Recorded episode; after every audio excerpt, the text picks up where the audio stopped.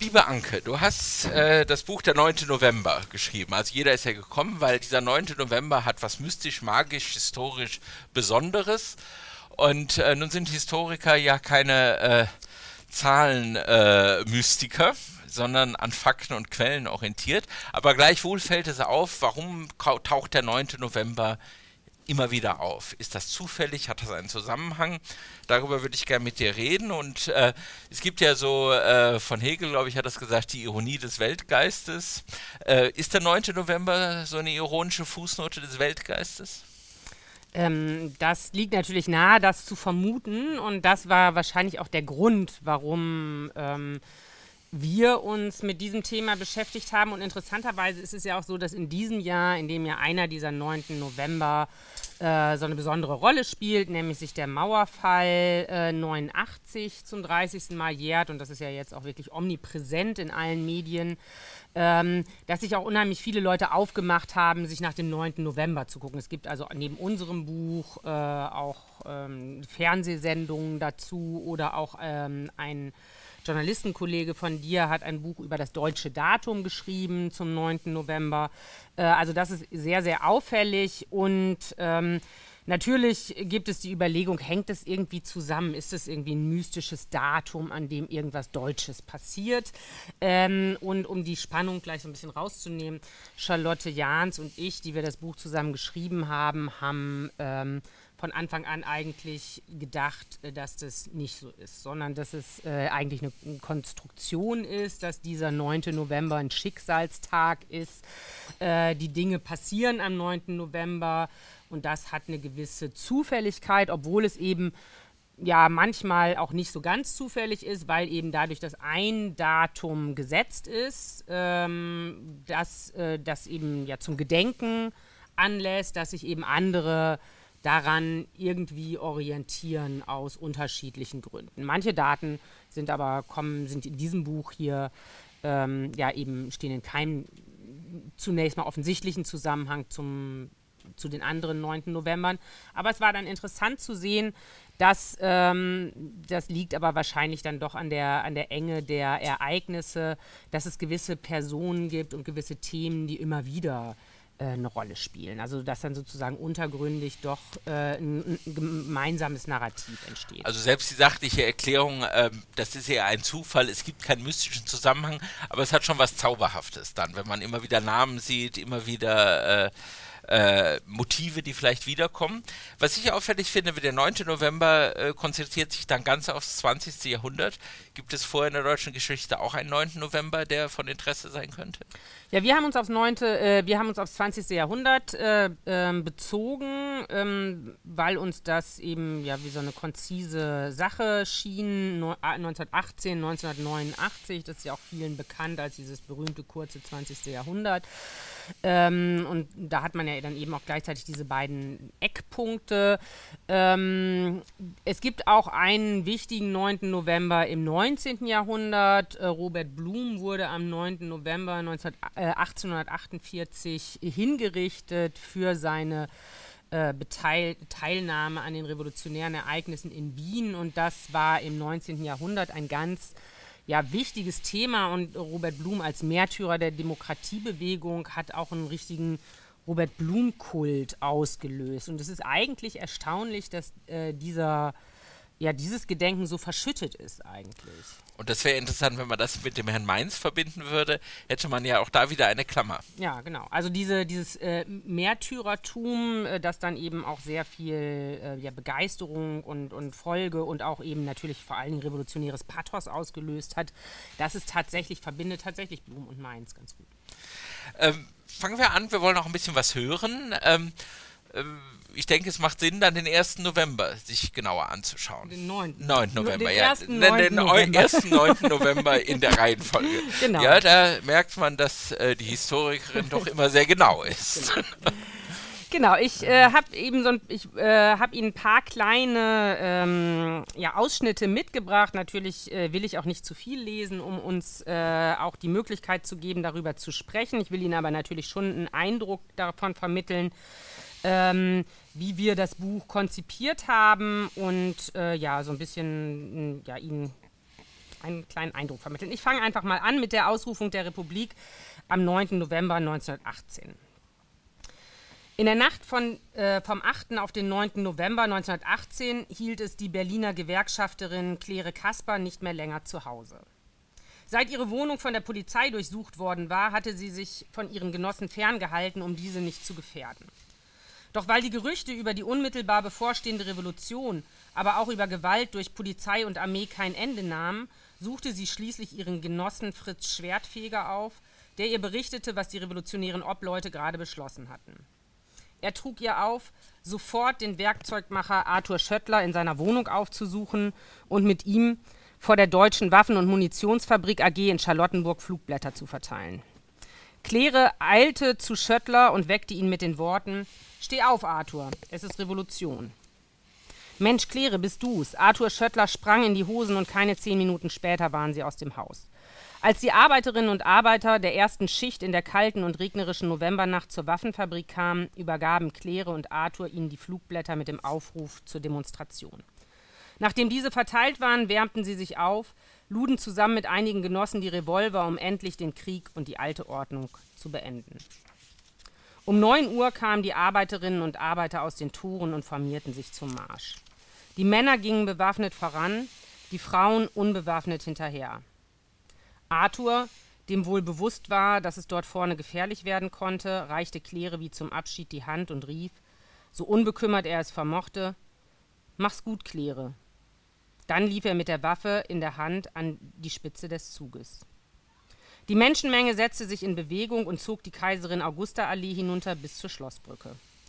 Auf dem Weg Richtung Innenstadt besetzten die Arbeiter alle öffentlichen Gebäude, die Polizeiwache, die Gaswerke, das Rathaus Charlottenburg und die Technische Hochschule.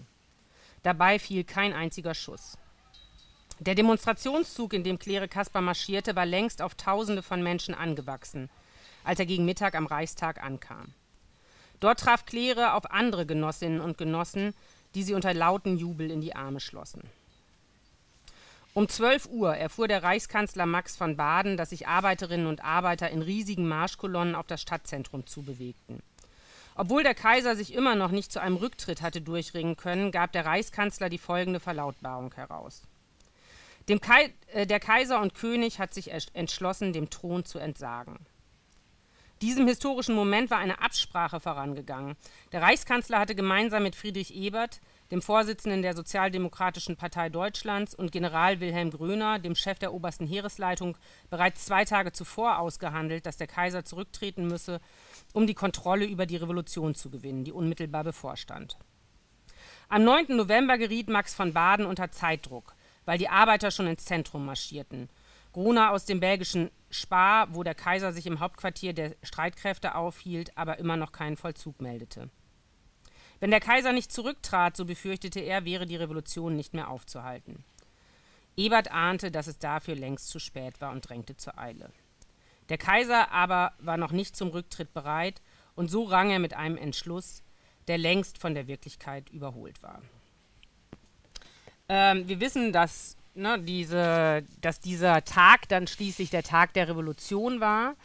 Ähm, und ich habe Ihnen jetzt diesen Anfang des Buches äh, mitgebracht, weil man daran vielleicht ein paar Sachen schon mal sagen kann. Also wir haben versucht, eine Perspektive, eine sehr persönliche Perspektive äh, auf die Ereignisse einzunehmen, die ähm, aus den Quellen rekonstruiert ist.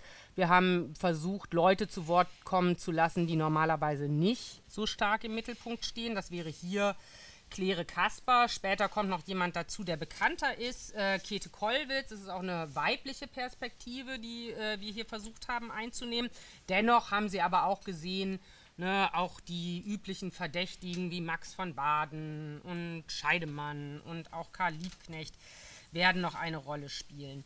Ähm, Sie haben hier auch gesehen, der Demonstrationszug der Arbeiter macht sich auf den Weg und an diesem 9. November 1918 fallen tatsächlich keine Schüsse und es ist ein Tag der Euphorie. Der Arthur Schöttler, den Claire Kasper morgens aus dem Bett schmeißt, ähm, der äh, geht voller Angst an den Beginn des Demonstrationszugs mit der Waffe.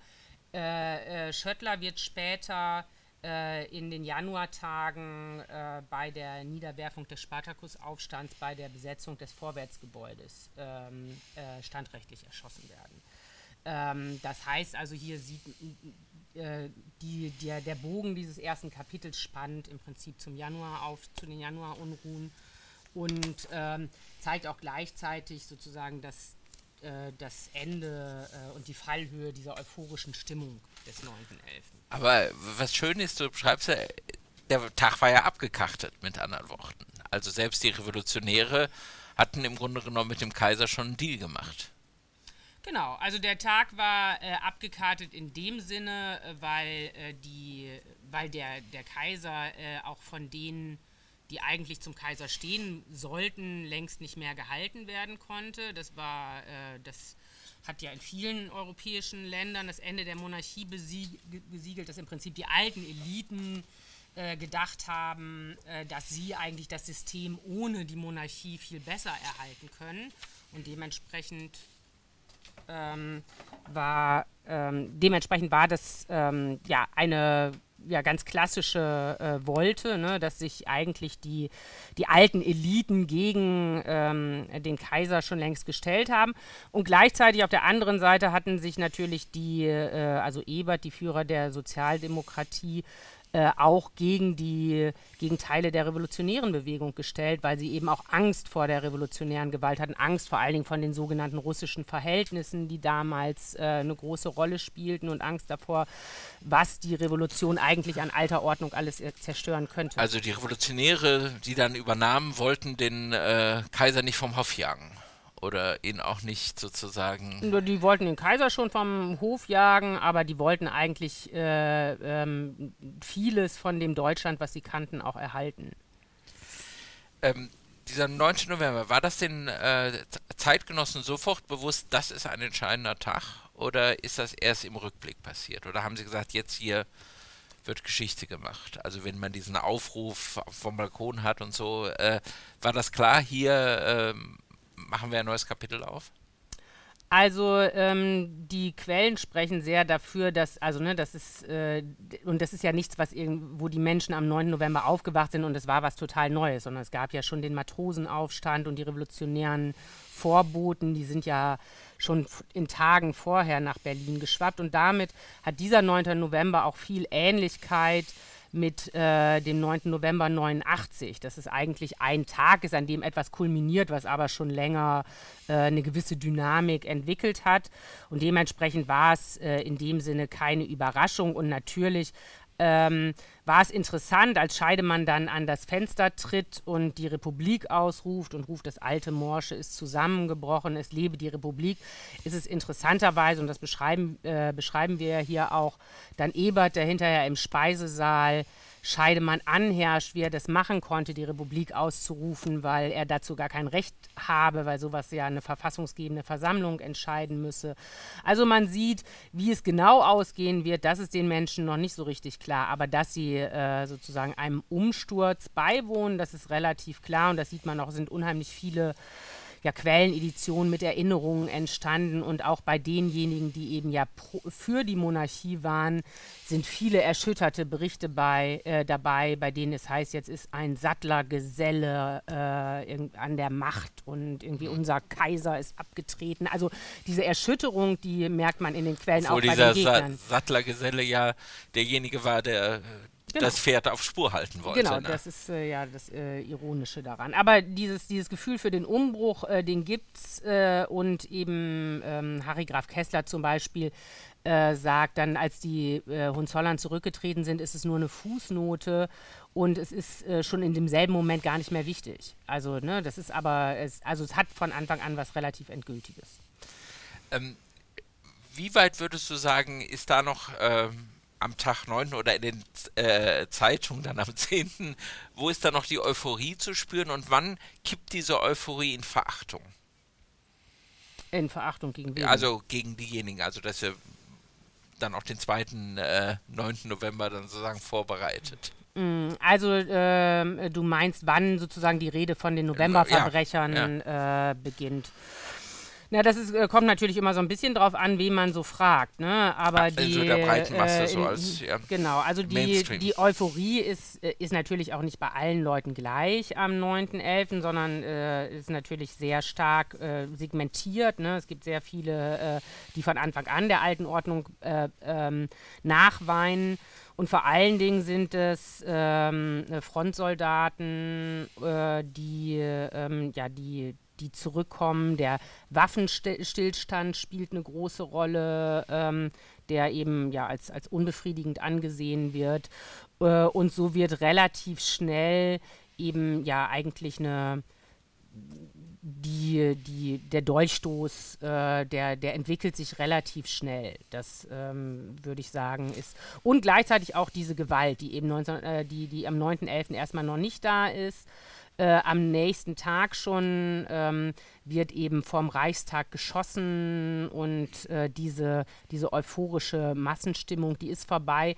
Und, und dieser, dieser revolutionäre Karneval, also diese, diese Grenzübertretung, die wird auch sehr schnell von sehr vielen als, ähm, ja, als, als Teil dieses Untergangs der alten Ordnung angesehen und, und auch als, ähm, und, und da werden eben gleich Randgruppen gebildet, die eben, ähm, die eben auch schuldig werden. Ne? Das sind neben Juden, äh, neben Kommunisten und Arbeitern häufig eben interessanterweise, und deshalb haben wir das auch so ein bisschen in den Vordergrund in dem Kapitel gestellt, Frauen. Ähm, also zum Beispiel in Köln ist es interessant, dass die, äh, dass das Frauengefängnis äh, wird gestürmt und die äh, kriminellen Frauen landen auf der Straße. Und ähm, das ist natürlich dann im Vorfeld auch zum 11. im 11. zur Karnevalsstimmung ist es äh, sozusagen, also ist es die Sittenlosigkeit auf Köln, Kölner Straßen. Und das ist was, was äh, Also die auch dann im Nachhinein mit dem 9. November 18 verbunden wird. Genau, also die, die, die Frauen, die eben zum Beispiel dann auch den Soldaten, die, ähm, die, äh, die Uniform zerstören oder diese Epauletten abreißen, ähm, das wird als sehr, sehr würdelos empfunden. Und deshalb hat eben auch sehr stark diese, diese äh, ähm, äh, rechte und antirevolutionäre Bewe Bewegung hat auch sehr starken misogynen Charakter, was, ähm, was also jetzt in, was in den Quellen relativ deutlich ist, was aber ähm, nicht so in der Geschichtswissenschaft bisher noch nicht so stark äh, aus meiner Sicht äh, betrachtet wurde. Und Obwohl doch eigentlich offensichtlich, weil doch sozusagen auch die Frauen äh, auch die ersten Opfer waren, nicht? Ich meine, Rosa Luxemburg, Genau. ja, die erschossen wurde. also Rosa Luxemburg, also die gewinnt ja eine Rolle, ne? Ja. Die ist also eine, eine kleinwüchsige, körperlich eingeschränkte Person, die irgendwie zum Supermonster aufgebaut wird Hexe, von den, die- zu der ja. Hexe, die, die es in der Hand hat, ganz Deutschland zu stürzen. Mhm. Und dementsprechend, äh, das, da gibt es eine sehr starke äh, ähm, misogyne Rhetorik und äh, wie, also wie, es gibt auch äh, sehr viele Übergriffe gegen Frauen, die eben immer so mit den Worten, du bist doch Rosa Luxemburg, du bist wie Rosa Luxemburg eingeleitet werden. Und gleichzeitig sind natürlich die Frauen auch die Profiteurinnen der neuen Ordnung. Ne? Also die haben, äh, also ne, kriegen das Wahlrecht. Äh, und es gibt eben sehr viele äh, ähm, äh, Teilnehmerinnen auch der bürgerlichen Frauenbewegung, aber auch der linken Frauenbewegung.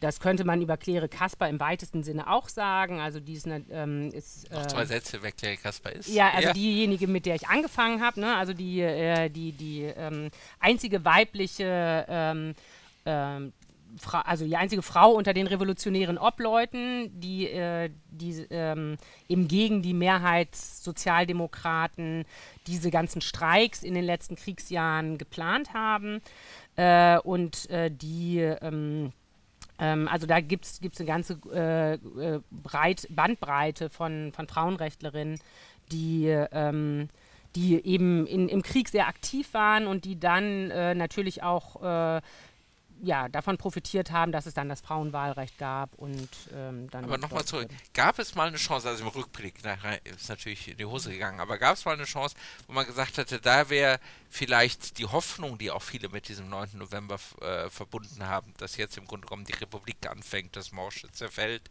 ähm, dass das mehrheitsfähig geworden wäre, dass jetzt sozusagen eine stabile Republik daraus hätte erwachsen können? Ja, eigentlich wollte Ebert das natürlich, ne? indem er diesen Pakt mit den, äh, mit den, mit den Kräften der alten Ordnung äh, gemacht hatte. Ne? Also er wollte ja eigentlich die, äh, die alten Eliten für sein Projekt gewinnen Und ähm, dementsprechend hat er sich eben losgesagt von den Linken, ähm, also von den unabhängigen Sozialdemokraten, von denen, die dann Spartakisten, sich in der auch als Spartakisten formiert haben. Und äh, diese, ja, also man der, das ist natürlich kontrafaktische Geschichtsschreibung ja. und hinterher ist man immer klüger, aber ähm, möglicherweise wäre es klüger gewesen, äh, sich nicht mit den Feinden der Republik zu verbünden, sondern äh, mit den, ähm, ja, sich vielleicht mit den Linken ähm, auszusöhnen, also diese sozialdemokratische, äh, also die Euphorie die, Trennung sozusagen der, genau, zu nutzen. Genau. Und diese, also das, das sagen ja viele, das hat ja auch äh, Sebastian Hafner schon gesagt, dass das eigentlich, ähm, also dass, dass Ebert eigentlich da die, den großen Teil der, der Leute, die die Revolution eigentlich gemacht haben, ähm, da verraten hat. Das, und das haben, haben ja dann viele Kommunisten später auch gesagt, ja. Und der zweite 9. November, ist das die Reaktion auf den, äh, kann, muss man sagen, das war sozusagen die Konterrevolution am selben Tag, auch bewusst gewählt? Mm, naja, also das ist, äh, ist interessant. Also äh, du meinst den äh, Hitlerputsch ja. 1923. Ähm, das, äh, da würde man natürlich denken, äh, die haben den Tag gewählt, ne, den Tag der Novemberverbrecher, um die auch äh, an diesem Tag die Republik wieder zu stürzen. Ähm, dieser, ähm, ja, dieser Putsch, der ist äh, nicht von Anfang an geplant worden auf den 9.11. Also von daher ist es mit diesem symbolischen Datum so ein bisschen schwierig.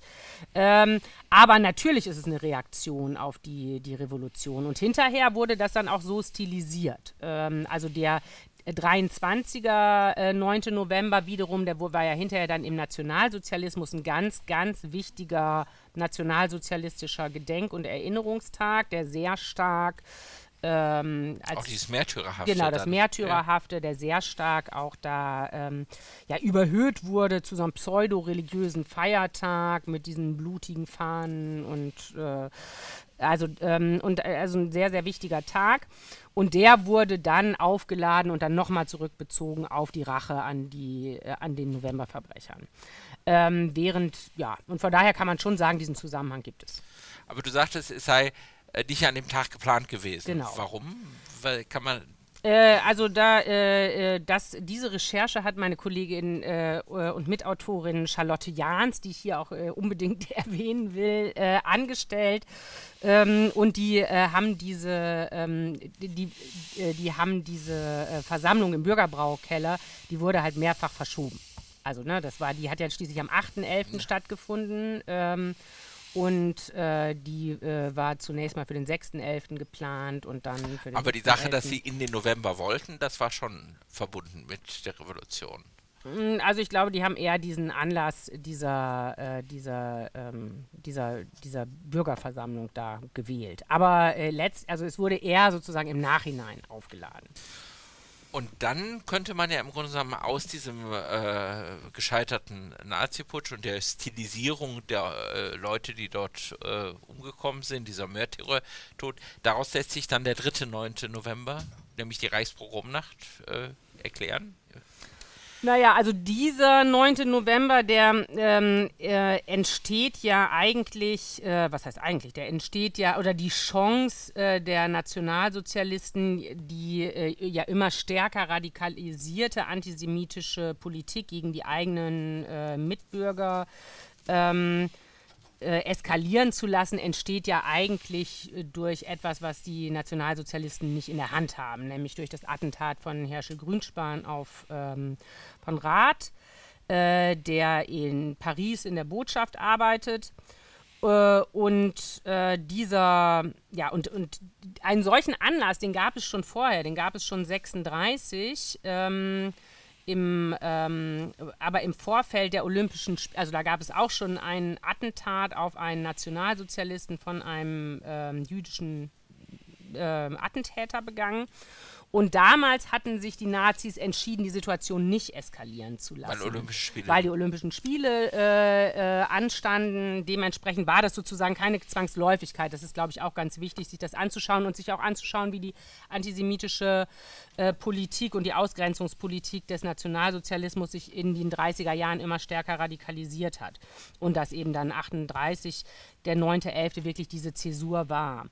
Ähm, diese, äh, genau, und dann hat aber in eben äh, 38, jetzt war die Situation dann eben ganz anders, ne, auf das, äh, auf die ausländischen, auf das ausländische Wohlwollen sollte keine Rücksicht mehr genommen werden.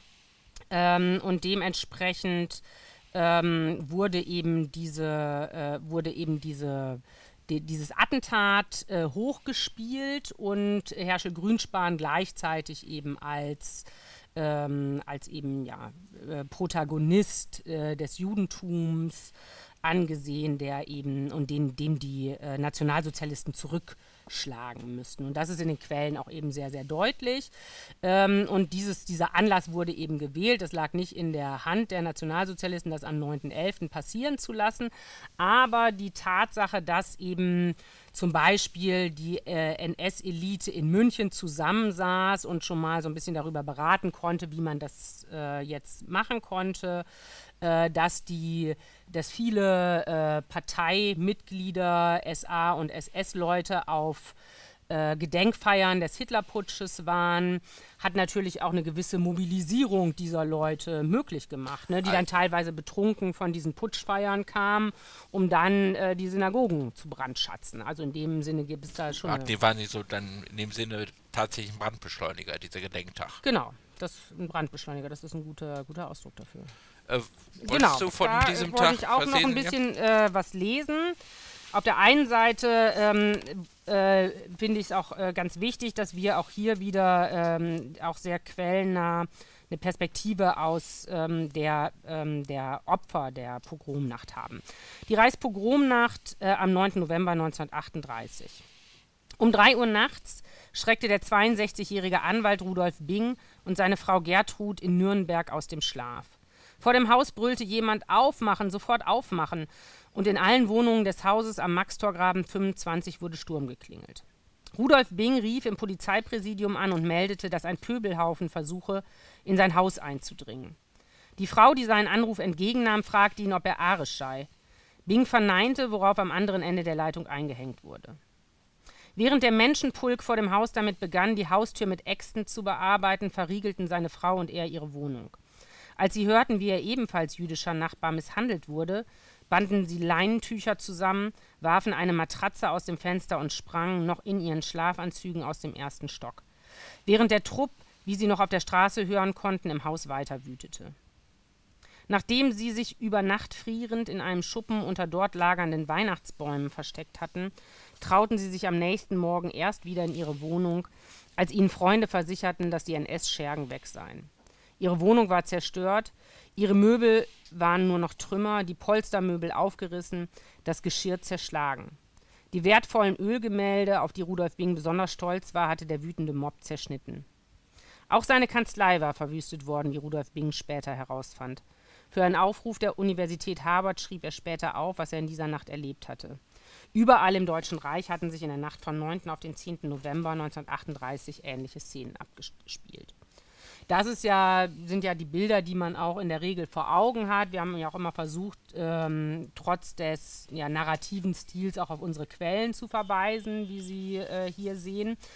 Ähm, ich würde jetzt gerne äh, vielleicht noch ganz kurz ähm, eine Sache oder ähm, auch einen Blick darauf wenden, was ähm, vielleicht weniger bekannt ist. Einerseits eben diese ja, dieser, das, was die Nationalsozialisten dann aus diesem Ereignis gemacht haben, das ihnen sozusagen in die Hände gespielt wurde. Ähm, dass man sich in der Führungsebene der NSDAP der Sache trotzdem nicht ganz sicher war, wurde schon am 10. November deutlich. Josef Goebbels verkündete, dass von weiteren Demonstrationen und Aktionen Abstand zu nehmen sei. Ein Rundruf wies die Zeitungsmacher an, möglichst wenig über die Pogrome zu berichten. Es könne geschrieben werden, dass hier und da Fensterscheiben zertrümmert worden seien und, Zitat, Synagogen sich selbst entzündet hätten. Die Berichte sollten jedoch nicht allzu ausführlich sein, ohne Schlagzeilen und Bilder. Der völkische Beobachter machte an diesem Tag mit der Meldung auf, dass ganz Deutschland um Ernst van Rath trauere, berichtete unter der Überschrift So antwortet Deutschland, aber auch über spontane Demonstrationen der Bevölkerung ganz im Sinne des Propagandaministeriums. In Düsseldorf sei es etwa nur der, ich zitiere, außerordentlichen Disziplin, Ende des Zitats, der Bevölkerung zu verdanken gewesen, dass es beim Trauerzug nicht zu Ausschreitungen gegen Juden gekommen sei. Die jüdischen Geschäfte seien indes vollkommen zu Recht zerstört worden. Diese Propaganda entsprach natürlich nicht dem, was in Düsseldorf tatsächlich passiert ist. Ähm, diese, äh, ja, diese, diese Unsicherheit, wie damit umzugehen sei und was jetzt eigentlich daraus folgen sollte, die ging weiter. Ähm, am 12. November 1938 trafen sich führende NS-Politiker unter dem Vorsitz von Hermann Göring im Reichsluftfahrtministerium zu einer Besprechung über die sogenannte Judenfrage.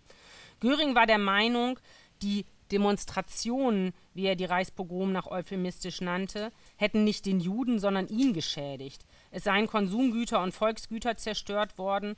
Es sei irrsinnig, ein jüdisches Warenhaus auszuräumen und anzuzünden, und zudem trüge eine deutsche Versicherungsgesellschaft den Schaden. Ihm wäre es lieber gewesen, man hätte, Zitat, 200 Juden erschlagen und nicht solche Werte vernichtet. Ende des Zitats. Vermerkt das Protokoll dieser Sitzung. Zur Strafe wolle er den deutschen Juden deswegen eine Abgabe von einer Milliarde Reichsmark auferlegen. Und das wurde auch tatsächlich äh, getan. Also die äh, jüdische äh, Bevölkerung äh, musste diese äh, Steuer, diese Sonderabgabe leisten. Die äh, Pogromnacht war ja dann der Beginn, äh, oder nein, nicht der Beginn, denn es hat ja schon vorher Aus, Auswanderungen im großen Stil gegeben. Und jetzt begann eben doch auch, also eine große Mehrheit der jüdischen Bevölkerung tatsächlich das auch zu forcieren. Und ähm, das war für die ähm, ja, das war für den Staat die Gelegenheit, die äh, jüdischen Vermögen ähm, eben abzugreifen. Äh, und weil sich diese Auswanderung nicht alle leisten konnten, mal abgesehen von denjenigen, die auch bleiben wollten, sind eben viele Leute äh, auch, äh, haben es nicht geschafft, äh, Deutschland zu verlassen. Und in diese Zeit fallen zum Beispiel auch ähm, die Kindertransporte, weil viele äh, Menschen es dann geschafft haben, eben zumindest ihre Kinder ins Ausland zu bringen, weil eben zum Beispiel England sich bereit erklärt hat, dann jüdische Kinder aufzunehmen. Was ich ähm, ganz spannend finde, dass er also erstmal die Polizei ruft. Also ja. äh, da war ja schon äh, einige Jahre äh, Hitler an der Macht, aber dass immer noch das Vertrauen da war, die Polizei könne helfen.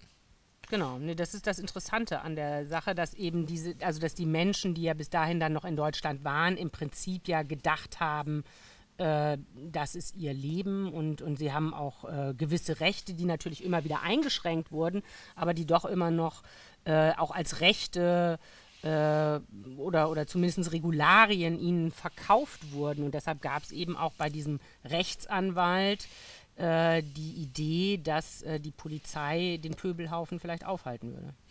Aber das Spannende ist, wenn wir von Pöbel reden, es waren ja nicht nur äh, versoffene äh, SS-Leute, die von Kampfputsch feiern kamen, also von dem Nazi-Putsch feiern kamen, sondern das waren ja Nachbarn, die sich sozusagen über die Nachbarn hergefallen sind. Äh, was hat das äh, mit den Menschen gemacht, sowohl den Tätern als auch den Opfern? Also, dass man auf einmal anfing, den eigenen Nachbarn äh, zu prügeln, dessen äh, Einrichtung zu zerschlagen und am nächsten Tag sich wieder im Spiegel zu sehen. Ja, also das ist natürlich äh, eine der, der ganz äh, großen Fragen, über die, für die es natürlich auch sehr schwierig ist, an Quellen zu kommen. Ne? Also es ist äh, auf jeden Fall so, dass es nicht nur Parteimitglieder waren, die äh, äh, Synagogen angezündet haben und äh, jüdische Häuser ausgeräumt haben, sondern natürlich hat sich die Bevölkerung auch daran beteiligt.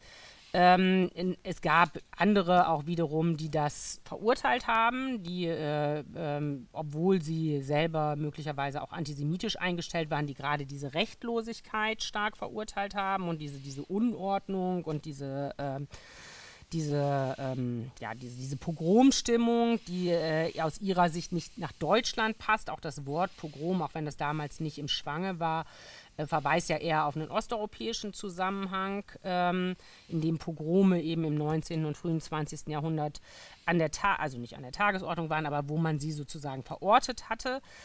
Ähm, und diese, ähm, deshalb ist es so ein bisschen schwierig rauszukriegen, ähm, ja, also ne, wie da auch die, die prozentuale Gewichtung war.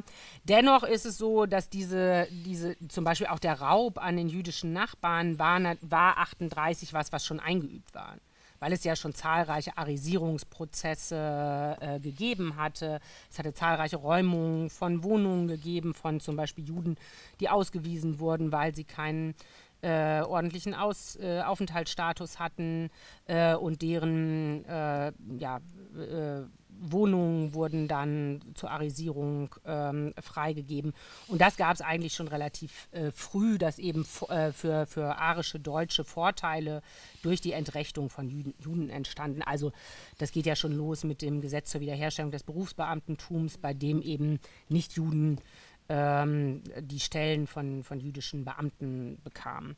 Sodass eigentlich diese, diese ähm, ja wahrscheinlich schon an, äh, zu dem Zeitpunkt schon antrainiert war, diese Vorstellung, äh, dass, dass es ein Recht darauf gibt, auf jüdisches Eigentum, auf hier der, der Tabubruch oder das Neue ist hier diese ja, Zügellosigkeit und Gewalt, ähm, dieses, ja, dieser, dieser auch äh, ähm, ja, wieder äh, Charakter der, des, des Rechtsüberschreitens, des äh, revolutionären, also hier ist es kein Revolutionärer, aber dieses Karnevals, des, des, des Brechens von Konventionen und des, äh, des Gewalttätigen. Äh, und das ist eben was, was gleichzeitig auch viele Leute abgeschreckt hat. Aber abschrecken, nicht abschrecken, aber man kann schon sagen, das war äh, das, die Bevölkerung hat da schon teilgenommen dran. also das war jetzt nicht eine Struktur, die hinter oder selber überrascht hat. Äh, gibt es da äh, Zahlen oder Studien, die sagen kann, inwieweit waren die, die ganz normalen Menschen haben angefangen, so jetzt gehen wir beim Nachbarn äh, die Ölgemälde einritzen? Äh, also ich kann keine Zahlen dazu sagen, da müsste man vielleicht nochmal die, ähm, die Charlotte fragen. Ähm, die ähm, also die, also es ist ja so, dass die, äh, dass, dass die ähm, NS-Führung es ja als äh, sozusagen spontanen Aufruhr der Bevölkerung darstellen wollte. Ähm, deshalb ist es in den Quellen auch leicht zu finden, ne? dass, die, dass das die Bevölkerung war, die ihrem Zorn über Van Aber was natürlich nach dem äh, nach 45 dann nicht mehr genau. so ganz nett war. Da war das dann nicht mehr so opportun. Da ja. wollte man natürlich sagen, die Nazis haben, äh, haben ja. das gemacht und wir haben es nicht gemacht und die haben uns alle so aufgeschafft. Deshalb, ähm, deshalb ist es, äh, also denke ich, ist das der, äh, dass wir da nach der Wahrheit in der Mitte irgendwo suchen müssen. Ne? Dass es natürlich Leute gab, die sich daran beteiligt haben. Ähm, das ist, äh, glaube ich, ganz offensichtlich. Mehr als äh, zu erwarten wäre in einem zivilisierten Land? Das würde ich auf jeden Fall sagen. Ähm, das ist in einem zivilisierten Land zu erwarten, dass sich Leute an Pogromen beteiligen? Ja, Nein. Nicht, ja. also, also, das ist äh, sicher äh, nicht zu erwarten, genau. Also was ich spannend finde, wenn man diese drei Daten hat, da waren das ja immer so Massenbewegungen, Unruhe, die entstanden ist. Ähm, Revolution, Gegenputsch, äh, Progromnacht. Und ähm, jetzt finde ich so, dieser vierte Datum ist ja eher ein Einzelschicksal. Wenn wir an Mainz denken. Das ist ja auf unserer Liste schon das fünfte. Fünfte, ja, genau, ja, ja, genau, fünfte, genau, genau. Ja. Mhm. Äh, wie würdest du das im Grunde genommen äh, sehen wollen? Also passt der überhaupt? Kann man den einordnen, dieser Tag? Ja, da sind wir viel gefragt worden. Ne? Also als unser Buch dann da war und äh, die ersten. Vielleicht zwei Sätze zur Einordnung von meinen. Ach so, genau. Ja. Vielleicht zwei Soll ich erst was lesen oder, oder erstmal einordnen? Ja, genau, genau, Also diese, an diesem äh, 9. November 1974 ist äh, Holger Mainz, ähm, äh, der RAF-Terrorist in der ähm, Justi Justizvollzugsanstalt in Wittlich, nach einem lange andauernden Hungerstreik gestorben. Äh, und in der ähm, Szene der Unterstützer der RAF äh, wurde ähm, diese, dieser Tod äh, als Staatsmord gehandelt. Also äh, die Überzeugung war da, dass Holger Mainz äh, von ähm, äh, verhungern lassen wurde, bewusst und er wurde sehr schnell zum Märtyrer der, äh, der linken Szene. Daran, an dieser Stilisierung haben auch äh, eben ja, die äh, maßgebliche Leute mitgewirkt. Einer der bekanntesten ähm, ist sicherlich Otto Schilly, der dann später ja als Innenminister auch äh, bekannt und berüchtigt wurde, der eben damals ja Anwalt einiger ähm, RAF-Terroristen war äh, und eben ja auch rhetorisch begnadet und sehr klug und äh, ähm, eine Klage gegen ihn ist dann abgeschmettert worden, weil er nie gesagt hat, dass äh, die, ähm, die äh, Verantwortlichen Holger Mainz haben verhungern lassen. Aber er hat es massiv suggeriert und er ist auch äh, äh und ähm, diese, ja, dieser Tod von Holger Mainz hat äh, wie kein anderes Ereignis äh, diese linke Unterstützungs, äh, Unterstützerszene ähm, sehr radikalisiert und sehr auch gewaltbereit gemacht und auch sehr stark die, die Überzeugung gemacht, dass, ähm, dass die ähm, revolutionäre Bewegung zurückschlagen müsse, dass sie sich wehren müsse. Obwohl Mainz war ja schon vorher die Ikone mit der Verhaftung. Genau. Also dieses, äh, vielleicht erzählst du das, dieses klassische Bild, was jeder kennt. Genau, also die, äh, als, als dann äh, Holger Mainz ähm, verhaftet wurde, äh, gemeinsam mit Andreas Bader äh, und äh, Jan Karl Raspe, sind die, äh, ist, ist Mainz äh, dann, also das kam dann erst zu einer Schießerei in Frankfurt in einer, ähm, in einer ähm, Garage äh, in die sie sich zurückgezogen hatten und das Ganze vor laufenden Kameras, weil ein Team des Hessischen Rundfunks äh, zufällig mitbekommen hatte, dass, äh, dass, die, dass der Polizei der Zugriff gelingen würde. Und äh, dementsprechend sind, ist das eben auch sehr gut dokumentiert. Es gibt da sehr gutes äh, Material dazu.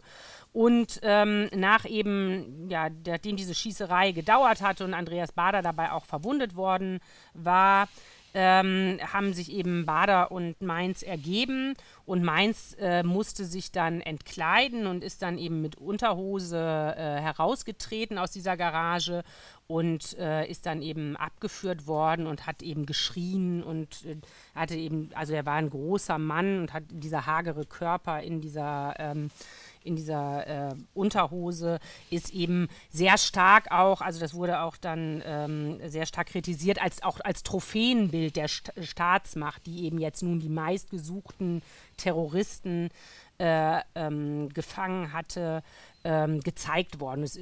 Mehr oder weniger, also in Endlosschleife kann man nicht sagen, aber äh, eben äh, eigentlich den, den ganzen Tag im Fernsehen gezeigt worden. Und der Vater von Holger Mainz beklagte sich auch bitter, dass immer, wenn es um das Thema RAF geht, wird eben dieses Bild. Ja, weil das was, eine Ikone ist. Ja, genau. Ist das Bild, wird ja. es eben äh, herausgezogen und äh, also demütigt ihn als Vater des Verstorbenen im Nachhinein immer noch. Und diese besondere Körperlichkeit von Holger Mainz, die, die eben da schon angelegt ist, die, wie ich feststellen konnte bei meinen Recherchen, auch schon vorher angelegt ist, weil er, weil er eben so, so ein besonderer, ähm, ja, auch, auch körperlich auffälliger Mensch war, der auch sehr stark ähm, sich immer inszeniert hat, äh, sich, sich, sich viel verkleidet hat, sich viel umgezogen hat.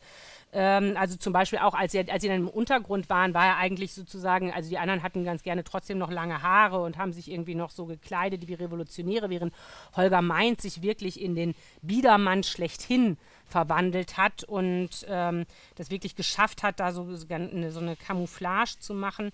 Und als äh, im Hungerstreik hat er eben auch ähm, seinen äh, also ist, äh, also ne, hat er sich ja dann eben sehr stark runtergehungert und auch die Bilder von ihm dann ähm, sowohl, es gibt eins, das ihn eben aufgebahrt zeigt, dann natürlich, da sieht er eher eigentlich aus wie so ein orthodoxer Heiliger in, äh, oder also ähm, in, in Gewändern, aber es ist dann eben auch lanciert worden, ein Obduktionsfoto, was, äh, was ihn zeigte mit einer Obduktionsnarbe und eben mit seinem ähm, verhungerten Körper, was viele äh, sagen auf jeden Fall die Quellen auch an äh, die toten Körper aus den nationalsozialistischen Konzentrationslagern erinnert hat.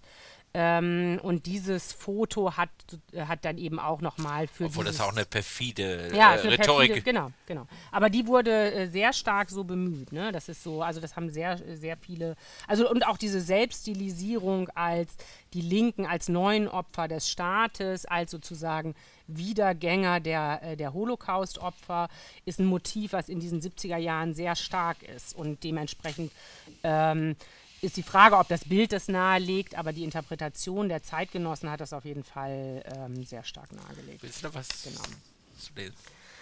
Genau. Ähm, als der Rechtsanwalt Siegfried Haag am Samstag, dem 9. November 1974, am Vormittag in die Justizvollzugsanstalt Wittlich kam, um Holger Mainz zu besuchen, teilten die Beamten ihm mit, dass dieser nicht mehr laufen könne. Haag verlangte dennoch, seinen Mandanten zu sehen, der sich bereits seit dem 13. September im Hungerstreik befand und dessen Zustand sich allem Anschein nach bedrohlich verschlechtert hatte. Zunächst hatte er keinen Erfolg.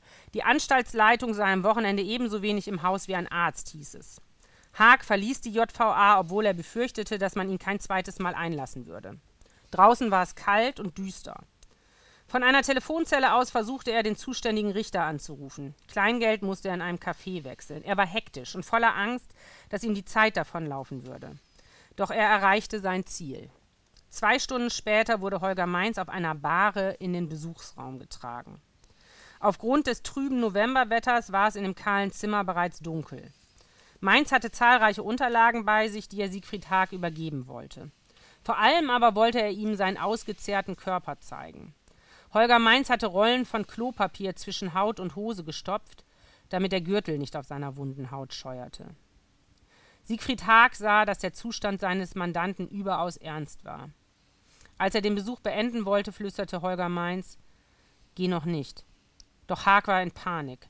Er wusste nicht, dass der Tod in den nächsten Stunden eintreten würde, aber dass er bevorstand, daran hatte der Anwalt keinen Zweifel. Dieser Situation war er nicht gewachsen. Ich habe es nicht mehr ausgehalten, neben einem zu sitzen, dem es so dreckig ging, erinnerte er sich später. Er antwortete dem sterbenden Holger Mainz: Es ist bald drei, ich muss gehen, sonst schaffe ich das nie, dass noch der Arzt kommt. Tatsächlich versuchte Haag, nachdem er Holger Mainz in der JVA zurückgelassen hatte, noch Maßnahmen zu ergreifen, um das Leben seines Mandanten zu retten. Er ging abermals in die Telefonzelle und diktierte seinem Kollegen, seinen Kollegen, die in der Stuttgarter Kanzlei des als Terroristenanwalt berüchtigten Klaus Croissant zusammensaßen, ein Schreiben an den zuständigen Richter Prinzing. Klaus Croissant machte sich auf den Weg zu Prinzings Haus, um ihnen Haags Schreiben persönlich zu übergeben. In dem Schriftsatz ging Haag auf Konfrontation. Er bezeichnete Mainz Behandlung im Jargon der Roten Armee-Fraktion als vernichtungshaft und beschrieb die Lage schonungslos. Holger Mainz wiegt weniger als 42 Kilogramm. Er kann nicht mehr gehen, kann kaum noch sprechen, er stirbt. In höchstens zwei Tagen wird er tot sein. Haag wies dem Richter die Verantwortung für die körperliche Verfassung seines Mandanten zu. Tatsache ist, dass bei Holger Mainz die Vernichtungshaft durch langsames Verhungern lassen auf seinen Tod abzielt. Abschließend fordert er den, forderte er den Richter auf, einen Vertrauensarzt zuzulassen, doch Prinzing reagierte nicht auf diese Forderungen. Möglicherweise hätte Siegfried Haag eher Erfolg gehabt, wenn er einen anderen Ton angeschlagen hätte. Aber sein Schreiben war nicht dazu angetan, den Richter zum Einlenken zu bringen. Sein Stil entspricht der unerbittlichen Haltung, mit der die Verteidiger der RAF-Terroristen und die Vertreter des Staates einander begegneten. Einige Anwälte empfanden sich längst in ähnlicher Weise als Gegner des Staates und seiner Institutionen wie jene, die sie vertraten. Siegfried Haag wurde 1975 selbst verhaftet und tauchte nach seiner Freilassung unter. Er war zu diesem Zeitpunkt bereits Mitglied der Roten Armee-Fraktion und plante die Besetzung der deutschen Botschaft in Stockholm im April 1975 durch das Kommando Holger Mainz. Holger Mainz, den Haag am 9. November 1974 nicht retten konnte, sollte durch die Geiselnahme erinnert und ebenfalls gerecht werden. Haags Brief, den er am 9. November 1974 per Telefon diktiert hatte, war in seiner Begrifflichkeit genauso unnachgiebig und unversöhnlich, wie Holger Mainz es von seinen Mitstreitern, ausgerechnet unter der Überschrift Methode Mensch, gefordert hatte. Kein Wort zu den Pics, in welcher Verkleidung sie auch immer ankommen, vor allem Ärzte. Natürlich auch keine einzige Handreichung, kein Finger für die krumm machen, zum Beispiel Besuchsausziehen. Nichts, nur Feindschaft und Verachtung aber sich unversöhnlich bis zum Äußersten verteidigen. Mit der Methode Mensch. Das sind die, ja, das ist das äh, eins der letzten Schreiben von Holger Mainz. Da er in Wittlich nichts mehr tun konnte, ging Haag zu seinem Wagen und machte sich auf den Heimweg. Auf einer Autobahnraststätte hielt er an, um zu schlafen. Als er aufwachte, war sein Auto eingeschneit. In Stuttgart angekommen, fuhr er zunächst in die Kanzlei von Croissant, da erfuhr er es von einer Sekretärin. Der Holger ist tot. Holger Mainz starb am 9. November 1974 in der JVA Wittlich allein, umgeben nur von jenen, die er Pix nannte. Ähm, das ist ja ein ganz anderes Datum. Also auch, ich meine, obwohl es natürlich schon sehr spannend ist, äh, diese Verachtung gegen die äh, Bundesrepublikanische Republik, die also mit einer Sprache, die auch in die Menschenverachtung hineingeht, äh, geführt wurde. Da ist ja Mainz nicht selbst, das wird ja dann auch von Meinhof äh, stilisiert im Grunde genommen auch. Ähm, wieso ist diese Geschichte in eurem Buch? Weil es einfach zufällig der 9. November war oder gibt es noch einen anderen Grund? Ja, also zunächst mal ähm, ist es so gewesen, dass es einfach zufällig der 9. November war. Ne? Als wir jetzt den Auftrag hatten, dieses, oder den äh. Auftrag, als wir uns entschieden haben, dieses Buch über den 9. November zu machen, fanden wir das interessant, dass dieses Datum auch dabei ist. Und das hat auch viel mit unserem Argument, dass es eigentlich ein konstruierter Zusammenhang ist, ähm, zu tun gehabt. Und deshalb dachten wir, wir machen das einfach mit dem äh, Holger Mainz. Ähm, aber hinterher hat sich äh, für mich doch auch, ähm, haben sich für mich dann auch doch auch hier wieder diese ja, Verflechtung oder Überlagerung ähm, eingestellt. Einerseits ähm, ist natürlich, äh, liegt hier der Tod am 9.11., der auch hier eben ja was auslöst. Das ist ja zum Beispiel ganz ähnlich wie 38, ne? Also ne, der, der, der Mord an, an Rath äh, wird dann, also der liegt zwar vorher, wird aber dann natürlich genutzt, äh, um, um eben eine Volksempörung äh, mh, ja, zu stilisieren. Ähm, Holger Mainz Tod äh, wird ja auch instrumentalisiert. Also die Menschen reagieren schon auch selber empört darauf, aber ähm, man kann eben einige Punkte auch sehen, wie zum Beispiel dieses Lancieren dieses Fotos äh, und diese ständige Rede vom Staatsmord, dass die, ähm, dass es natürlich auch ja, genutzt wird, um die Empörung in der Unterstützerszene, in der, in der linken Szene ähm, zu, ähm, ja, zu lancieren. Also von daher kann man hier sozusagen so eine strukturelle Ähnlichkeit sehen. Und die Märtyreridee, nicht? Genau, und die Märtyreridee, äh, die ähm, ist, äh, ja, also die ist hier bei Holger Mainz, also diese Selbstviktimisierung des Opfers, das, äh, ne, und, und, das Märtyrertum, das ist auf jeden Fall ähm, ja, hier ein wichtiges Element. Und ist es nicht auch spannend, ich meine, dieser 9. November hängt ja dann auch mit dem, also das Datum, was ich übersprungen genau. habe, äh, zusammen, eben diesen Angriff auf die Synagoge, die ja dann ganz bewusst zur äh, Jahrestag der Pogromnacht gemacht wurde. Genau, also das ist, äh, ist eben das, äh, das vierte Kapitel ja. in unserem Buch, ist äh, der ähm, Bombenanschlag auf, die, ähm, auf das jüdische Gemeindezentrum äh, in Charlottenburg. Ähm, und diese, äh, diese Bombe, die wurde äh, gelegt von den Tupamaros äh, West-Berlin, die ähm, ja ja, die aus dem Umfeld der 68er Bewegung äh, stammten, äh, die um den ähm, äh, um, äh, also ich habe mir als einen Protagonisten Georg von Rauch ausgesucht, der ja nach wie vor auch ein Märtyrer in der linken Szene ist, der später auch von der äh, Polizei erschossen wurde und aus, auf dessen Tod als Reaktion die Bewegung 2. Juni gegründet wurde, die ja auch eine weitere gewaltbereite Bewegung neben der Roten Armee-Fraktion war. Also in diesen beiden Kapiteln haben wir unheimlich viele Verflechtungen und viele Personen, die auch äh, damit eine Rolle spielen. Ähm, zum Beispiel sowohl, ähm, äh, also ne, auch Holger Mainz äh, und, und Georg von Rauch, äh, Bommi Baumann und eben die Leute, die, die in dem Umfeld unterwegs waren, haben ähm, äh, dieselbe Berliner äh, Untergrundzeitschrift, die Agit 883, genutzt äh, und äh, waren eben ja extrem vernetzt auch mit der Kommune 1. Holger Mainz hat da ja auch gewohnt. Ähm, also das ist im Prinzip eine, ja, eine Geschichte, die sowohl zeitlich als auch was die Person angeht, sehr eng zusammenhängt. Und eben die, der Anschlag auf das jüdische Gemeindehaus wiederum steht natürlich in, direkten, in direkter Verbindung. Also da sollte ja der Gedenktag zur äh, Pogromnacht getroffen werden. Also der war hier der Anlass dafür, die Bombe zu legen. Die Bombe ist nicht explodiert. Ähm, äh, und äh, dennoch, also ne, heute ist dieses Ereignis äh, ja so ein bisschen verschüttet und vergessen in der damaligen Zeit war das äh, ein sehr, ja, war das ein, also war das schon ein viel beachtetes Ereignis. Das ist aber dann, kann man das als einen linken Antisemitismus begreifen? Ähm, also das, dieser, dieser linke Antisemitismus ist ja viel damals beschrieben worden. Ne? Einer der, der Zeitzeugen, die darüber auch viel geschrieben haben, ist ja zum Beispiel Dan Diener, der damals auch Mitglied des, ähm, des Sozialistischen Studentenbundes in Frankfurt war und, äh, und eben ja sehr stark äh, versucht hat, gegen die ähm, gegen diese, ja, diese, diesen linken äh, Antisemitismus anzugehen.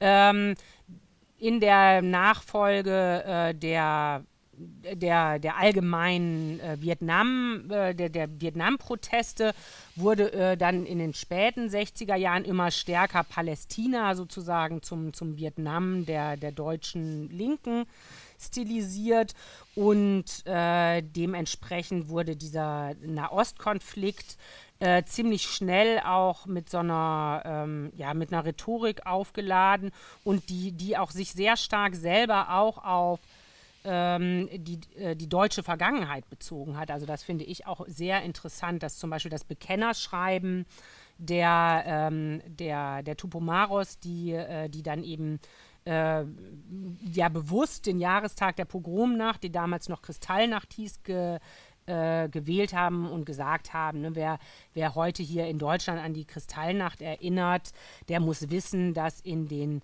Gefängnissen äh, in, im Nahen Osten jede Nacht Kristallnacht ist. Also das ist sozusagen ganz, ein ganz deutlicher Bezug auch auf den äh, Nationalsozialismus, aber eben mit so einem Opfertausch, mit so einem, mit so einem Rollentausch. Und die Juden werden äh, hier in, eben in diesem Zusammenhang die neuen Täter. Und da in dem Zusammenhang ist es natürlich, also ist ja viel davon geredet worden, warum das so ist. Also ob diese Exkulpierung sozusagen, also ob das der Versuch ist, der äh, sozusagen diese eigene Schuld, die Schuld der Eltern, den Tätern wieder zuzuweisen. Und wir müssen ja auch sehen, dass die, ähm, dass zu diesem Zeitpunkt 69 der äh, Holocaust ja auch noch nicht so lange vorbei ist was ja auch ganz spannend ist, ich meine, diese Diskussion hat ja dann die Linke auch fast zerrissen. Also ich kann mich entsinnen, äh, bei der Landshut wurde dann auf einmal bei der Entführung der Landshut eine Selektion mhm. zwischen jüdischen Passagieren und nicht jüdischen mhm. Passagieren gegeben, das als das dann bekannt wurde, auch zu einem tiefen Riss geführt hat. Also Joschka Fischer hatte sich damals äh, sehr deutlich zu geäußert. Aber äh, diese Verbindung, sozusagen dieser antisemitische Grundtenor, ja, der ja im Grunde genommen auch sozusagen eine Genstruktur äh, derjenigen sind, der für den 2. November zuständig ist, ist, hat man da nicht auch eine Verbindung, dass auf einmal von einer eigentlich gegenüberliegenden linken äh, Struktur auf einmal dieselben Töne angeschlagen werden? Ja, das ist, also das finde ich sehr verblüffend und das hat mich auch bei der, oder was heißt verblüffend? Das hat, äh, also mich hat diese Deutlichkeit dieser Rhetorik und diese, ja, ich würde fast sagen, Schamlosigkeit, mit der eben hier alte Begriffsmuster nochmal hochgeholt werden und, und sozusagen die äh, Schuld, also Schuldfrage vertauscht wird, ähm, die hat, hat mich dann doch in der, ja, in dieser Schamlosigkeit und dieser Direktheit äh, doch sehr verblüfft. Also diese antisemitische Rhetorik, die sehr stark ähm, auch, auch Elemente übernimmt, die im Nationalsozialismus absolut im Schwange waren, ähm, die, die ein, also ja, wie, wie, wie deutlich diese Zusammenhänge sind. Und deshalb denke ich auch, dass der, dass der Antisemitismus eins der absolut verbindenden Elemente ist aller 9. November, was geht ja 1918 mit dem Durchstoß, der von Anfang an eben sehr stark diese antisemitische Stoßrichtung hat, los. Ähm, und geht eigentlich bis 74 äh, äh, weiter relativ äh, ungehemmt. Also wenn man jetzt 74 und 69 in so einer Verbindung sehen will, wir sehen 74 auch sehr viele Reden. Äh, also sehen wir auch ähm, zum Beispiel von Ulrike Meinhoff. Dieser Bombenterror, der dann, also im Grunde genommen, genau. ist ja Nazi-Rhetorik, die die macht. Genau. Und auch die bei der, bei der Verteidigung des Hungerstreiks. Ähm, ist es, also ne, es, es, wird auch sehr stark, werden, werden, äh, werden, werden die RAF-Terroristen selber in, äh, in die Rolle der Holocaust-Opfer gesetzt. Äh, und gleichzeitig wird die deutsche Bevölkerung exkulpiert und es wird gesagt, die Leute wussten ja wirklich nicht, was in den Konzentrationslagern passiert ist. Aber wir, was wir erleben, ist eigentlich ähm, Auschwitz, was wir im, in Stammheim erleben, ist, ähm, ist, äh, ist Auschwitz, nee, was wir in Stammheim erleben, ist Buchenwald, was in Köln äh, passiert ist, in Köln-Ossendorf passiert ist, das war Auschwitz. Ähm, das ist, ist, sozusagen diese, diese Rhetorik und von daher bleibt es da. Äh, 89 ähm, haben wir das haben wir das nicht oder vielleicht nur untergründig und wir haben es nicht freigelegt. Oder die Quittung kommt jetzt. Genau, die Quittung kommt jetzt. ähm, Weil dieses, äh, das hat einer der, der Kommentatoren jetzt zu unserem Buch in den Zeitungen gesagt, dass natürlich dieser Angriff auf die äh, jüdische, auf das jüdische Gemeindehaus äh, eben jetzt gerade im Moment wiederum von bedrückender Aktualität ist. Ähm, ich wollte aber nochmal zu dieser ähm, Nähe zu kommen der Radikalität, äh, die sich dann auch im Antisemitismus sozusagen trifft. Ähm, auch einer der Protagonisten, Horst Mahler, ja, äh, der ja im Grunde genommen zusammen mit den Anwälten, von denen du redest, äh, die äh, RF-Insassen ja auch mit betreut hat, ist jetzt ja einer der äh, Vordenker der äh, rassistischen und antisemitischen Denkerschule. Nicht? Ja, genau. Also der ist ja wirklich das, das, das, das Beispiel dafür ähm, und ist natürlich äh, gerade in dieser ersten Zeit in den 60ern sehr stark wirklich einer der, ähm, der, der Vorreiter der Bewegung, der Juristen, die eben die, äh, die Linken ähm, unterstützen äh, und äh, auch äh, eben dann auch ja sehr stark, so, so wie Haag dann später, den, äh, den ich mir natürlich angeguckt habe, weil er als Mainz Anwalt und auch als der Letzte, der ihn eben gesprochen hat. Ähm, und dann eben auch äh, ja für ihn oder sozusagen in seiner, also um diesem Märtyrer zu folgen, dann eben in dieses ähm, in, äh, selber ähm, in den Untergrund gegangen ist. Ähm, Mahler war natürlich eben einer der ersten, der, die dann auch auf Konfrontation mit der Staatsmacht gegangen sind und äh, dessen ja, Verteidigung sich dann ja auch zahlreiche Linke ähm, zur Aufgabe gemacht haben.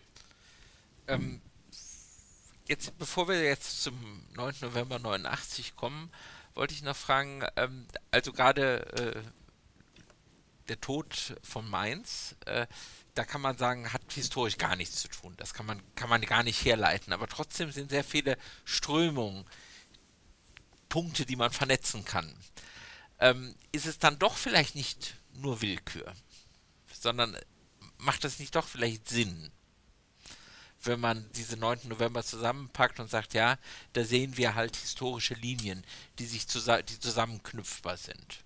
Äh, ja, das würde ich jetzt sagen, weil es halt Geschichte ist. Ne? Da ist das ja. ist ja was, was eben sozusagen untereinander verbunden ist, aber letztlich ähm, und weil, weil eben historische Akteure eine Rolle spielen, die wiederum auch in unterschiedlichen Zusammenhängen agieren. Ich glaube, das ist was, äh, was mir als Historikerin auch sehr wichtig ist, ist ähm, so eine Akteursperspektive einzunehmen und äh, nicht so stark nach, ähm, nach politischen Formationen oder äh, so zu schauen. Und dann ist es aber doch interessant zu sehen, dass, äh, dass die Akteure geschichtsmächtig werden, dass sie Geschichte machen können äh, und dass sie eben in ganz vielen unterschiedlichen Zusammenhängen auch wichtig und aktiv sind. Ähm, die dann wiederum mit unterschiedlichen wichtigen Phasen der deutschen Geschichte im 20. Jahrhundert was zu tun haben. Ähm, und ähm, von daher ist es irgendwie nicht so erstaunlich, dass diese Daten miteinander verbunden sind. Und das wären sie aber auch, wenn es nicht ausgerechnet am 9. November passiert wäre. Also du suchst, ich kann dich nicht auf die Mystizismus-Spur locken. Nee. Ähm, ja, bleiben wir 89. Also da würde man sagen, der hat, da kann man kaum eine Verbindung sehen, aber warum ist er so stark geworden, dieser Tag?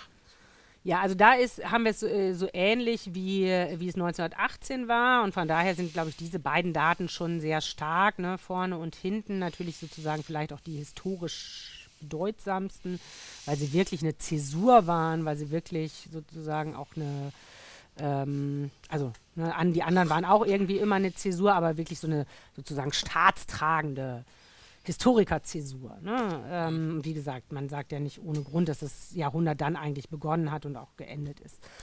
Ähm, und äh, da auch, auch hier war es so ähnlich, dass diese Vorboten ja schon lange unterwegs waren. Also die, ähm, Natürlich neigen wir dazu, Geschichte vom Ergebnis zu betrachten und dann zu sagen, es war klar, dass äh, die Mauer fallen würde. Das war natürlich den Protagonisten nicht klar. Äh, aber dennoch war äh, ja schon eigentlich das ganze Jahr 1989 hindurch. Ähm, war äh, die Fluchtbewegung groß, die oppositionelle Bewegung war groß, die SED-Elite war erschüttert und hat Honecker abgesetzt und ähm, die äh, SED-Führung wusste jetzt nicht so genau, wie sie jetzt mit der oppositionellen Bewegung umgehen sollte, ob sie nun ähm, ja mit stärkerer Repression reagieren sollte, wie eben die Chinesen das gemacht hatten auf dem Platz des himmlischen Friedens, das, äh, oder ob sie eben durch, durch Reformen, wie das eher eben das sowjetische Vorbild suggerierte, ähm, die, ähm, ja, die Leute bei Laune halten sollte und das System dann irgendwie doch noch retten sollte. Äh, und gerade in den Tagen vorm 9. November sind ja äh, unheimlich viele Dinge passiert. Äh, also ne, schon im Sommer kam es ja zu dieser großen Fluchtbewegung über Ungarn. Dann äh, die Prager Botschaft als, als großes Thema, das, was die Flucht anging, aber auch die oppositionelle Bewegung in der. Oder das Picknick. Ja, das Picknick, genau. Ja. Das, ja die oppositionelle Bewegung in der DDR selber, die, ähm, die Demonstrationen in Leipzig und dann äh, auch ganz wichtig am 4.11. in Berlin. Dann die missglückten Feierlichkeiten zum, ähm, zum Jahrestag der DDR. Also eigentlich kulminierte das äh, ja schon seit, äh, seit oder, ne, oder baute sich eben seit einiger Zeit auf, so ähnlich wie 1918. Und am äh, 9.11. war das äh, dann eben durch diesen, ja, durch diese so ein bisschen unglücklich lancierte ähm, Neuerung der Reisevorschriften äh, dass sich dann irgendwie das Ganze äh, dann Bahn brach. Das war sicherlich zufällig, dass es am 9.11. passierte, aber ja, dieser Tag war eigentlich etwas, ja, was, was eben schon ein gewisses was einen gewissen Vorlauf hat und was dann eben durch so einen historischen Zufall an einem Tag kulminiert ist, der, wie ich denken würde, nichts mit den anderen Tagen zu tun hatte. Helmut Kohl war in Warschau mit Galinski und äh, dort wurde der Pogromnacht auch äh, gedacht. Also ne, natürlich ist sowas alles passiert auch an diesem Tag, ne? aber äh, dennoch hat es nichts mit dem Mauerfall zu tun. Willst du was lesen? Genau, ich habe äh, genau zum Schluss, äh, weil ich diesen ähm, Tag, ähm, also wir haben uns auch hier wieder Protagonisten ausgesucht. Eine unserer Protagonistinnen ist ähm, Marianne Birtler äh, weil wir von der auch äh, eben sehr gute Quellen haben, auch darüber eben, wie, äh, wie sie zum Beispiel auch den Bau der Mauer erlebt hat.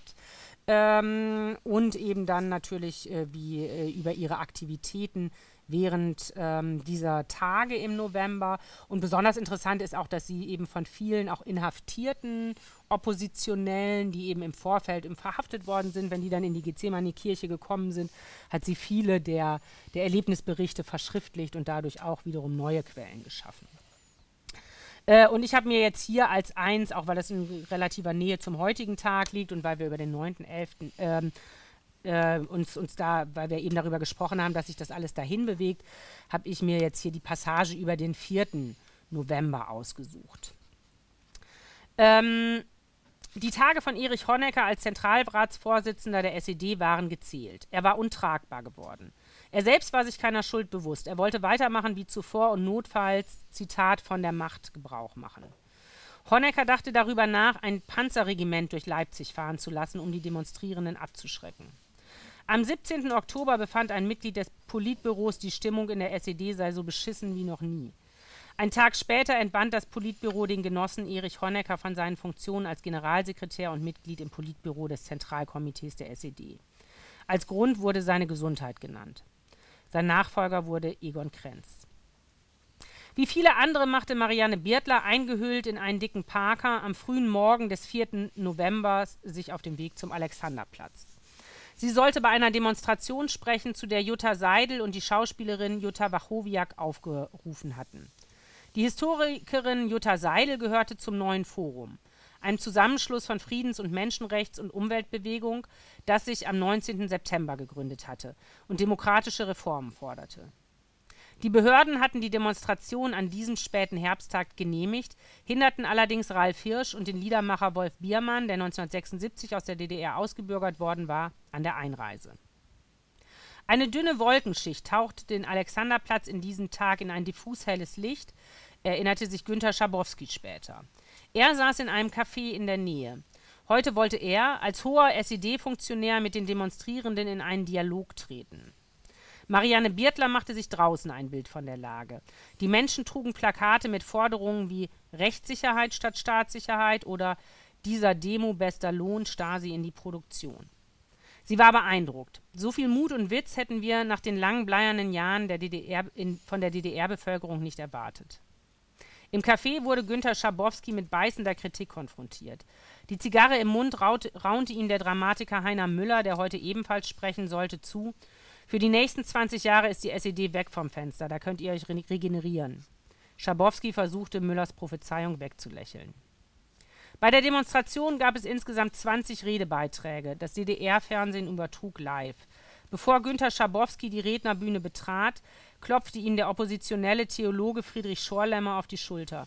Schabowski antwortete: Ich steige ja nicht aufs Schafott. Vielleicht fühlte es sich dennoch ein wenig danach an. Als er das Rednerpult betrat, ertönten Pfiffe und Buhrufe. Es empfing ihn das Meer von Transparenten mit frechen, witzigen Parolen, die die stolpernde SED-Macht verhöhnten. Das war jetzt ein Zitat. Schabowski bekundete seinen Respekt für die Veranstalter der Kundgebung, gleichzeitig warb er für die Reform des neuen Staatsratsvorsitzenden Egon Krenz. Die Antwort aus der Menge: Abtreten, abtreten. Marianne Biertlers Beitrag hatte man zwischen die Vertreter des Systems gelegt dass sie gemeinsam mit den SED-Politikern Gregor Gysi und Markus Wolf bei der Demonstration auftreten sollte, hätte sie sich nie erträumt und in der Erinnerung wunderte sie sich, wundert sie sich, dass sie sich damals dazu bereit erklärte. Und warum sollte ausgerechnet sie reden? Es gab doch so viele andere, viel klügere. Sie hatte Lampenfieber und ihre Knie zitterten. Und dann begann sie. Wir sind hier, weil wir Hoffnung haben. Auf diesem Platz ist hunderttausendfache Hoffnung versammelt. Hoffnung, Fantasie, Frechheit und Humor. Ende des Zitats. Als sich der Platz nach der Demonstration geleert hatte, es waren etwa 200.000 Menschen da gewesen, unterhielt sich Marianne Birtler mit ihrem Begleiter über die Erlebnisse des Tages. Sie war sich sicher, dass die Menschen in der DDR nun keine Angst mehr vor der Staatsmacht hatten, dass sich das, was in den letzten Wochen passiert war, nicht mehr ungeschehen machen ließ. Und das meinte ich halt mit dieser Sache, dass eigentlich eben diese Ereignisse sich schon vorher kulminiert hatten, oder sich schon vorher aufgebaut hatten, um dann durch diesen ja, Unfall von Schabowski mit dem Zettel, mit der Reise, äh, mit den neuen Reiseverordnungen dann ja, sich Bahn zu brechen. Könnte man sagen, ist der 9. November 89 sozusagen der gute Ausgang gewesen? Also das, was der 9. November 18 nicht erreichte, also wenn man jetzt die Birtler-Rede mit der Scheidemann-Rede vergleichen würde, mhm. ja? Naja, also ähm, ob das jetzt gut ausgegangen ist, das wissen wir, äh, wissen wir ja nicht. Ne? Also es ist ja doch, äh, die Geschichte ist ja anders als Francis Fukuyama gesagt hat, ist ja nicht zu Ende gegangen, 89. Und natürlich war das ein sehr, sehr optimistischer Moment und glaube ich, ein, ja, schon auch ein großartiges Erlebnis für alle, die dabei waren. Und ähm, natürlich war es äh, also ne, ist da ein Versprechen darauf, äh, ein, auf Demokratie ähm, ja, ausgesprochen worden und heute haben wir neue Probleme. Darauf kommen wir auch noch. Ich will aber noch sagen, es war ja mal so die Idee, dass dieser 9. November 89 so eine Art Wiedergutmachung sein könnte. Für das, was, oder sozusagen, ähm, dass man sagt, so, wir haben so viel, so viel Schlimmes haben wir da gemacht und passiert, aber jetzt haben wir endlich mal was Gutes gemacht. Sollen wir, äh, sollen wir das sozusagen auf, dagegen aufwiegen können, was alles schiefgelaufen ist? Naja, also das verstehe ich nicht so ganz, weil ja diese Auf, äh, also äh, im Prinzip haben wir ja äh, mit diesem Mauerfall uns selbst was Gutes getan und vorher haben wir ja äh, äh, Leid und Schrecken über die ganze Welt gebracht. Also von daher äh, also haben wir es sozusagen niemandem so richtig zurückgezahlt. Das, ähm, das muss man vielleicht anderweitig tun. Also deshalb, also ich meine, das ist natürlich so, dass der, dass der 9. November 89 dann tatsächlich derjenige ist, den man ähm, auch positiv erinnern kann ne, an das. Und, das sicherlich am positivsten. 1918 kann man eben nicht so positiv erinnern, obwohl eben einer der Kollegen ja ein Buch veröffentlicht hat zur 1918er Revolution und äh, eben die als absolut gelungene, als größte aller Revolutionen bezeichnet hat. Ja. Ähm, jetzt kommen wir aber genau zu der Frage, wenn wir alle diese 9. November sehen, wäre das nicht der richtige Nationalfeiertag für Deutschland? Diese Frage, die ähm, stellt sich natürlich. Wasser. die stellt sich natürlich äh, oder die drängt sich auf. Die wurde ja auch immer schon mal wieder gestellt. Und natürlich werde ich jetzt auch häufig aufgrund dieses Buches damit konfrontiert. Ähm, und ähm, ja, zunächst mal äh, ist es natürlich verständlich zu sagen, warum das nicht so ist, ne? weil es äh, vielleicht schwierig ist, so einen nationalen Feiertag an einem Tag zu machen, an dem wir uns auch gleichzeitig äh, an die Pogromnacht erinnern. Äh, und das äh, würde sicher äh, auch von vielen Opfern oder Nachkommen der Opfer auch als Schlag ins Gesicht äh, betrachtet werden. Und das ist sicherlich der Grund, warum es klug ist, es nicht zu machen, sondern sich eben diesen relativ neutralen 3. Oktober stattdessen auszusuchen.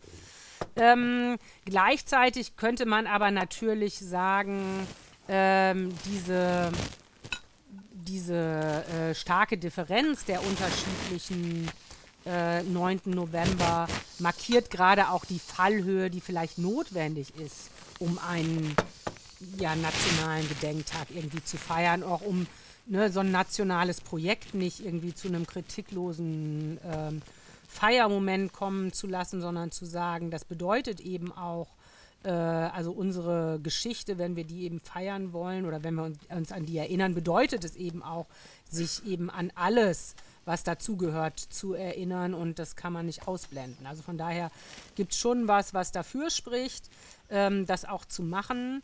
Ähm, wie gesagt, ich denke, es war eher, glaube ich, die, ja, die Rücksicht auf die, die Opfer, die, die, die das verhindert hat. Vielen Dank. Ich würde jetzt ganz gerne mal vielleicht ähm, den Abend öffnen. Vielleicht hat ja einer eine Anmerkung, eine Frage. Wir haben jetzt ja viele Geschichten, auch viele sehr interessante Gedanken gehört.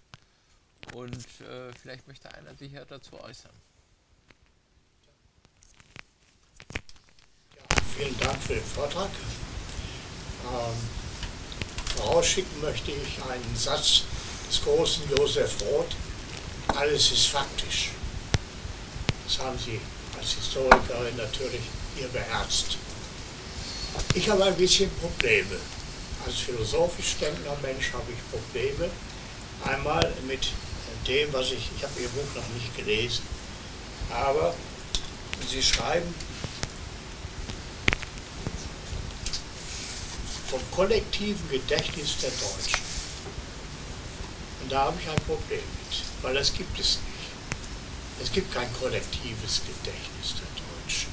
Es gibt ein intellektuelles, es gibt ein identitäres, es gibt ein individuelles Gedächtnis vielleicht, aber kein kollektives. Ähm, das nur als Anmerkung. Dann haben Sie, ja, mir fehlt die Causa. Also, äh, warum haben Sie ähm, das kollektive Gedächtnis der Deutschen es genannt? Wo liegt der Grund? An ist da, in ihren Fakten enthalten. Bin ich auch dankbar für, weil es viele Sachen sind, äh, dabei waren, die ich überhaupt nicht gewusst habe. Äh, muss ganz ehrlich sagen, interessiert mich eigentlich auch nicht, wann Holger Mainz gestorben ist.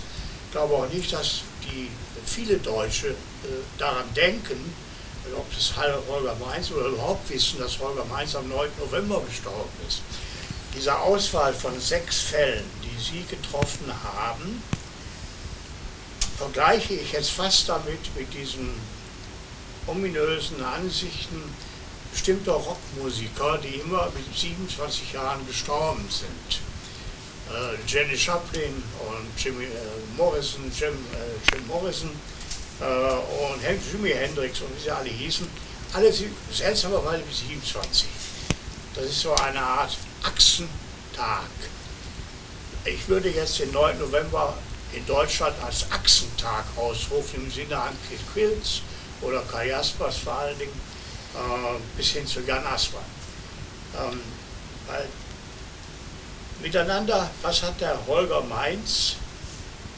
Für mich hat er wenig damit zu tun, dass Adolf Hitler 1938 war es, äh, 33, Entschuldigung, ähm, und die NSDAP äh, und so weiter hat. Holger Mainz überhaupt nichts mit zu tun. Dann könnte ich jetzt genauso gut hingehen und könnte sagen, nehmen wir doch den 4. Februar. Da gibt es äh, auf der Welt ganz viele Geschehnisse, die nur nicht alle Menschen wissen. Äh, also nehmen wir den 3. Januar, das ist völlig egal, weil es gibt immer Geschehnisse. Und wie kommt ein Mensch überhaupt auf die Idee, ich spreche bitte nicht von Ihren Fakten. Die Fakten sind wunderbar. Da haben wir sehr viel lernen können.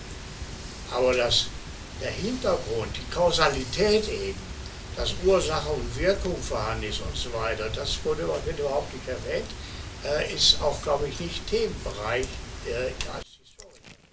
Also das ist interessant. Warum im Grunde genommen kollektive Gedächtnis? Gibt es so etwas? Das wurde bestritten. Und warum diese Auswahl? Genau, also das kollektive Gedächtnis möchte ich auf keinen Fall auch zu ähm, stark ähm, als ähm, sozusagen so ein monolithisches ähm, ähm, und, und per se und an sich existierendes ähm, ja, als äh, sozusagen äh, Phänomen darstellen, ähm, der Begriff ist ähm, in der historischen Forschung, die sich so mit Erinnerung beschäftigt, relativ eingeführt.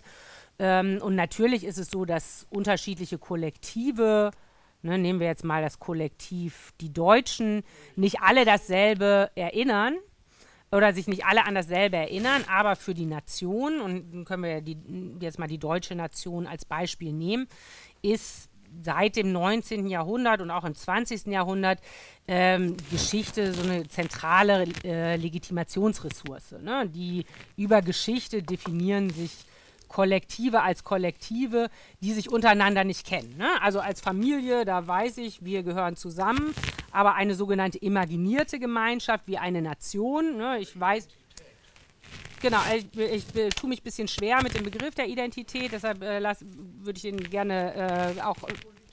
Ja. Nee, äh, aber genau. Und die, äh, aber äh, und dafür ist eben, um, um eben ein solches Kollektiv zu erschaffen und ein solches ja, Gespür dafür, ist Geschichte, äh, das ist jetzt nichts, was ich mir ausgedacht habe, sondern das ist in der Nationalgeschichte sehr stark drin. Deshalb hat ja auch die Nation eigentlich die Geschichtswissenschaft als solche erfunden.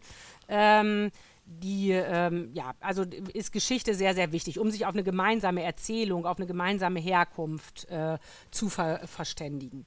Äh, und in diesem Zusammenhang ähm, ne, ist es natürlich so, dass jeder da andere Dinge wichtig findet. Und, äh, aber dennoch gibt es eben so einen gewissen Kanon, äh, an den sich alle irgendwie erinnern. Und der wird landläufig, ob das jetzt ein glücklicher Begriff ist oder nicht, ähm, als äh, kollektives Gedächtnis oder kollektive Erinnerung angesehen. Nicht, weil alle dasselbe denken, sondern weil diese Erinnerung das Kollektiv überhaupt erst erschafft.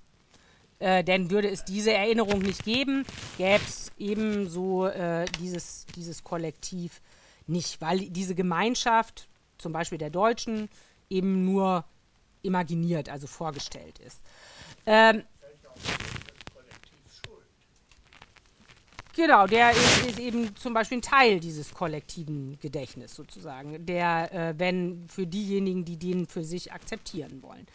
Äh, das ist das eine. Das andere ist, ne, Sie haben das zu Recht moniert, das finde ich äh, auch eher interessant, dass wir ähm, eben anders als äh, zum, äh, dass wir eben gesagt haben, wir machen ein Buch über den 9. November, der eben als Schicksalstag der deutschen Vielfach beschrieben wird.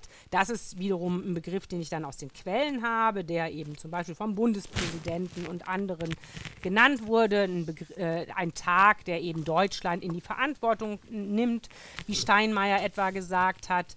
Ähm, und, äh, und wir äh, schreiben aber natürlich eigentlich mit unserem Buch dagegen an. Ne? Und das ist natürlich äh, eine Herausforderung, dass wir eben sagen, es gibt natürlich diese Tage und diese Ereignisse, die, die da passiert sind, aber wir würden eben keine Zwangsläufigkeit dieses Hinlaufens auf den 9. November ähm, äh, hier ähm, insinuieren, sondern im Gegenteil, wir setzen ja sehr stark auf die Konstruktion dieses Datums äh, äh, als Schicksalstag ähm, und äh, eher auf eine Zufälligkeit, dass das, und das ist genau das, was Sie gesagt haben, ne, genauso gut könnte man ein Buch schreiben darüber, was alles am 3.1 passiert ist. Aber ich äh, führe das jetzt eben zu Ende. Als Historikerin, da äh, unterscheide ich mich dann wahrscheinlich disziplinär von Ihnen, bin ich ja eine empirische Wissenschaftlerin. Jetzt ist halt am 9.11. doch relativ viel passiert und das hab ich dann auch, haben wir dann aufgeschrieben.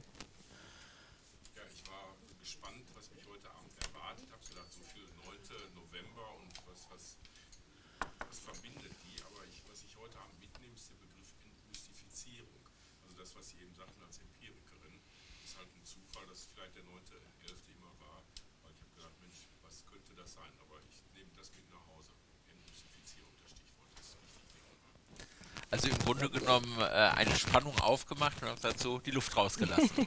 ja, aus dem Ballon. Ja. Äh, wärst du damit.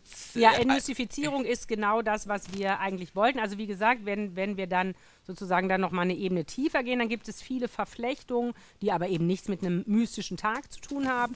Und dementsprechend bin ich sehr froh, dass Sie das gesagt haben, weil das letztlich ähm, natürlich auch das ist, was wir, ähm, ja, was, was wir intendiert haben.